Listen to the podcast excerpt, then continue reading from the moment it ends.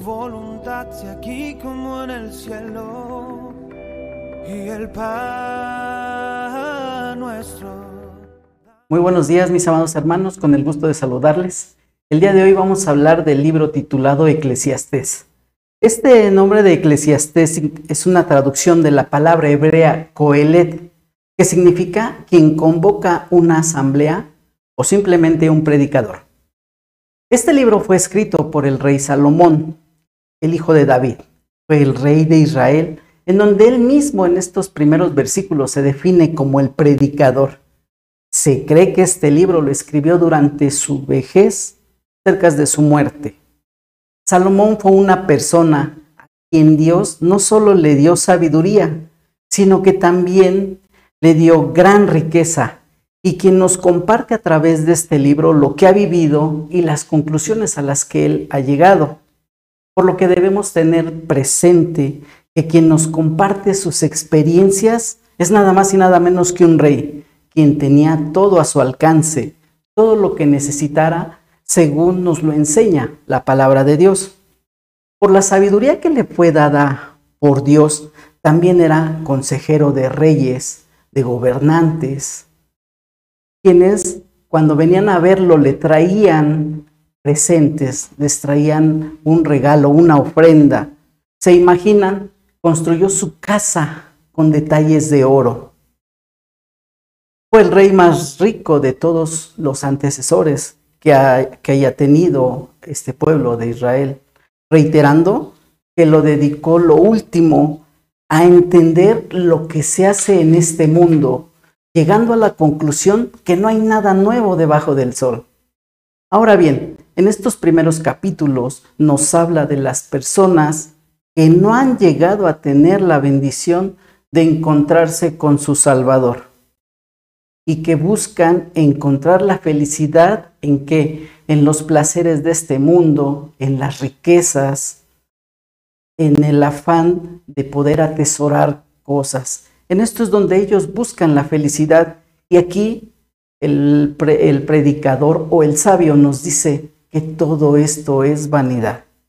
Y entonces para poder entender necesitaríamos definir lo que es la vanidad y según el diccionario nos dice que la vanidad es el orgullo de una persona que tiene un alto concepto de sus propios méritos y un afán excesivo de ser admirado y considerado por ellos. Entonces el predicador concluyó diciendo que todo es vanidad, por lo que en este mundo nos lleva a buscar una felicidad en las cosas materiales, en la acumulación de bienes y riquezas, Recordemos que el rey Salomón vivió con toda riqueza inimaginable en ese tiempo y que nos enseña que todo es vanidad y que no hay que afanarlos por acumular riquezas, porque cuando uno muere, ¿sabe qué? Que no nos vamos a llevar nada, mi amado hermano.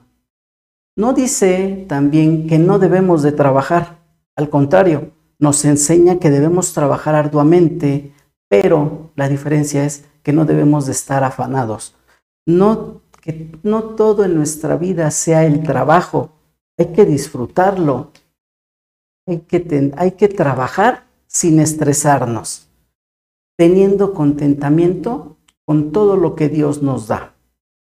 El sabio en una de sus conclusiones nos enseña que las diversiones son locura y los placeres no nos sirven de nada, mi amado hermano. Ahora que tenemos este consejo, yo te pregunto, ¿qué harás? ¿Seguirás afanándote en el trabajo que Dios te dio? ¿Buscarás más placeres? ¿Buscarás atesorar más cosas? ¿O buscarás agradar a Dios con todo lo que tú tienes, con todo lo que Dios te ha dado? Quiero recordarte que el cambio empieza en uno mismo. Dios te ama y me ama a mí y quiere lo mejor para ti y para mí. Y que nosotros vivamos disfrutando día a día de las bendiciones que Él nos da. Te invito a que no te pierdas los consejos, los demás consejos que el sabio te va a dar a tu vida y a mi vida. Recuerda que Dios le dio una sabiduría por sobre todas las personas. Y también te invito a que tú mismo las descubras. Sigue leyendo este, este libro y, y lee estos capítulos, los primeros uno y dos, para que Dios hable a tu vida y te dé la respuesta en medio de la situación que tú estás pasando. Te, quiero recordar nuevamente que los consejos de un sabio están eh, diseñados para ti en este tiempo y ante, y ante cualquier situación que pases. Dios nos ama grandemente. Quiero despedirme haciendo una oración Bendito Dios, en esta hora que estamos delante de tu santa y bendita presencia, te damos las gracias por todas y cada una de las bendiciones que usted nos ha dado. Gracias por la vida de, eh, rey Salomón que nos dio estos consejos y nos ayuda a vivir y a buscar de ti. Gracias Dios porque también sabemos que Él nos, Él vivió para agradarte y también nosotros buscamos agradarte. Gracias por los consejos porque nos ayudan a no desviarnos ni a izquierda ni a derecha. Gracias Dios y gracias por todos y cada uno de mis hermanos que están viendo este devocional. Todo esto lo oramos en el nombre de Cristo Jesús. Amén.